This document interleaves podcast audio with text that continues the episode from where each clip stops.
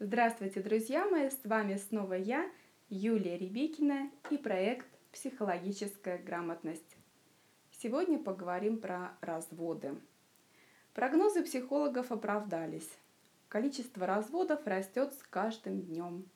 И как сами пары, которые находятся в процессе развода, так и мы с вами согласимся с тем, что самоизоляция не является причиной такого решения. Ситуация с коронавирусом действительно не является причиной разводов. Она лишь как лакмусовая бумажка послужила индикатором тех проблем в паре, которые и были до этого, и удачно маскировались в привычной суете будней. Когда же супруги оказались на самоизоляции в замкнутом пространстве и в одночасье лишились удерживающего хрупкую семейную конструкцию связующего фактора или набора таких факторов – вокруг которых строился повседневный быт, они вынуждены были расстаться с иллюзиями по поводу совместного будущего. Например, такими связующими и удерживающими от распада брака факторами были регулярные путешествия и отдых на море, рестораны и тусовки, какие-то светские мероприятия, ритуалы отвоза и привоза детей э, в детские сады, школы, какие-то внешкольные занятия, кружки и так далее. На самоизоляции люди этих связующих факторов лишились и, оказавшись в замкнутом пространстве, поняли, что вдвоем под одной крышей находятся совершенно чужие люди, что даже поговорить не о чем. Лишь немногие пары порадовались возможности на самоизоляции провести время вместе с семьей – Большая же часть населения так сильно, которые мечтали до режима самоизоляции, посидеть дома, не ходить на работу, проводить времени как можно больше с семьей, как только вели режим самоизоляции, они тут же загорелись желанием вырваться куда-то из дома, уже быстрее-быстрее куда-нибудь подальше от дома, подальше из семьи. Жизненный уклад многих семей изменился – появились дополнительные стрессовые факторы, так называемые стрессоры. И это привело к критической ситуации.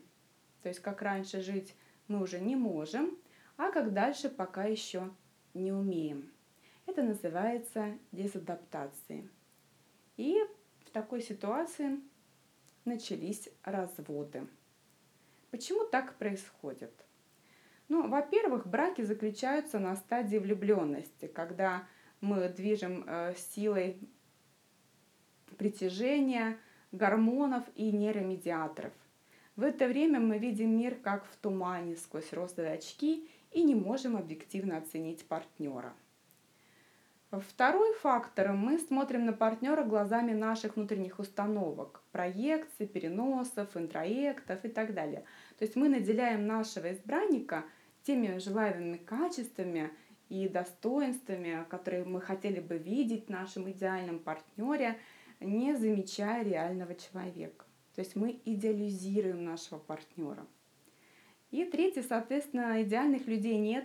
То есть через какое-то время мы начинаем замечать не только достоинства, но и недостатки человека. То есть мы видим уже реального человека – и получается такой внутренний конфликт между тем, что мы хотим, какой он был, между тем, какой он есть на самом деле. И четвертый фактор, допустим, можно тоже выделить, что не будучи сами зрелыми личностями, мы начинаем обесценивать партнера и переносить на него чувство вины и стыда за ошибку своего выбора. То есть не я выбрал такого партнера, а он оказался другим человеком. Часто можно говорить, что вот как женился, совсем другим человеком стал. Как вышла замуж, она совсем другой стала. На самом деле они были такие, просто мы этого не хотели замечать, мы идеализировали. Пятое. Мы не умеем общаться. Да, нас действительно этому не учат ни в семье, ни в школе. Мы не умеем отстаивать свою точку зрения без истерик, скандалов и рукоприкладства. Мы не умеем говорить о своих потребностях, не унизив и не оскорбив при этом партнера. Мы не умеем вести диалог, мы не умеем договариваться, мы не умеем слушать и слышать собеседника. Мы не умеем давать корректную обратную связь.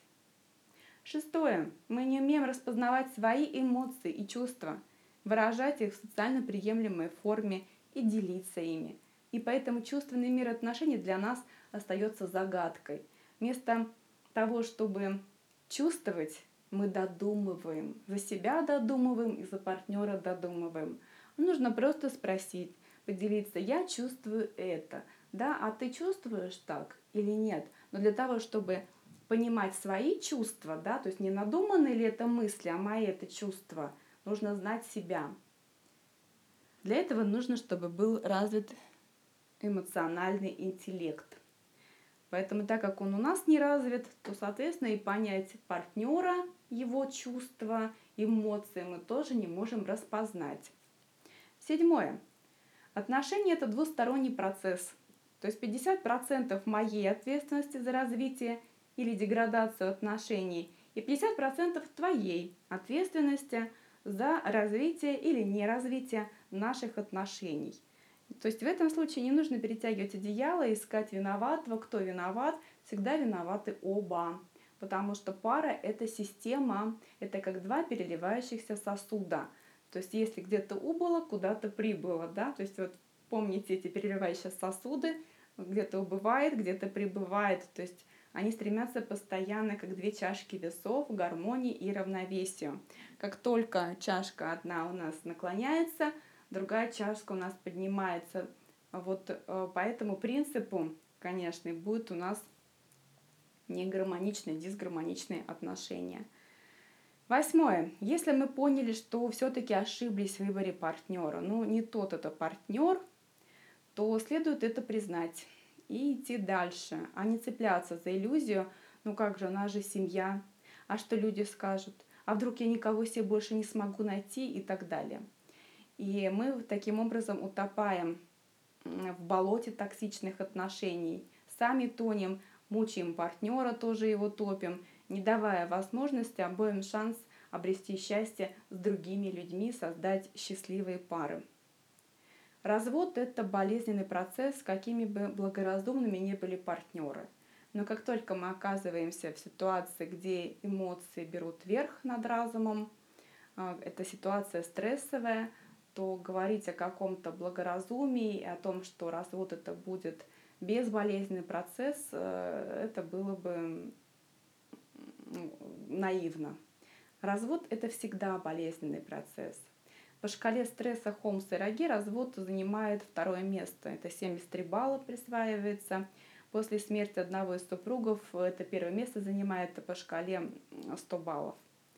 И помните, что любовь – это про чувства. А отношения – это про умение договариваться.